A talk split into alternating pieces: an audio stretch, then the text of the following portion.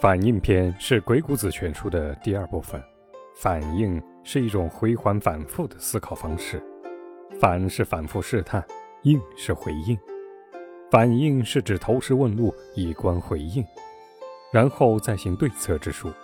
因此，反应之术则更具有针对性，内容阐述也更加具体。反应是有意识地刺探对方情况的谋略。听其言，观其行，是反应术的基本技巧。说话办事要听话外之音，察不言之言。鬼谷子认为，反应可以静听，可以反诘，也可以以己推人。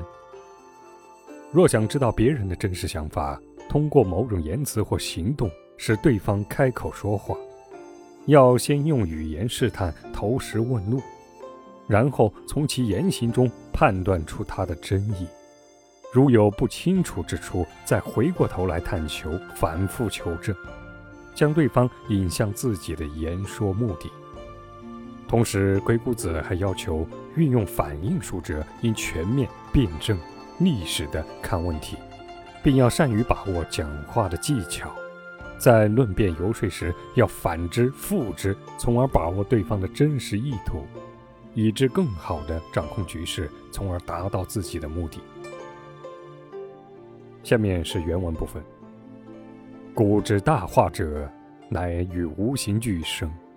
凡以观往，复以验来；凡以知古，复以知今；凡以知彼，复以知己。动静虚实之理，不合于今，反古而求之。是有反而得复者，圣人之意也，不可不察。我们再看这段话的意思：古代以大道教化众生的圣人。之所以能与无形共生共存，是自然界物化的规律。大道无处不在，一以贯之。我们可用大道去了解历史，从而获得历史的经验教训，以面对解决当前所遇到的情况。用大道也可以去推求未来。我们可以用大道去了解世界上这类那类等一切事物，观察旁人，不仅可以洞察了解对方。而且可以知道自己为人处事的得失，观人而观己，认识自我。如果人的言行举止、思想常常出现不合常理的反常现象，就能根据周围的情况以及以往的经验进行推究，才能把握住它。世间万事万物的道理，在今天找不到比证的，都可以从历史中获取。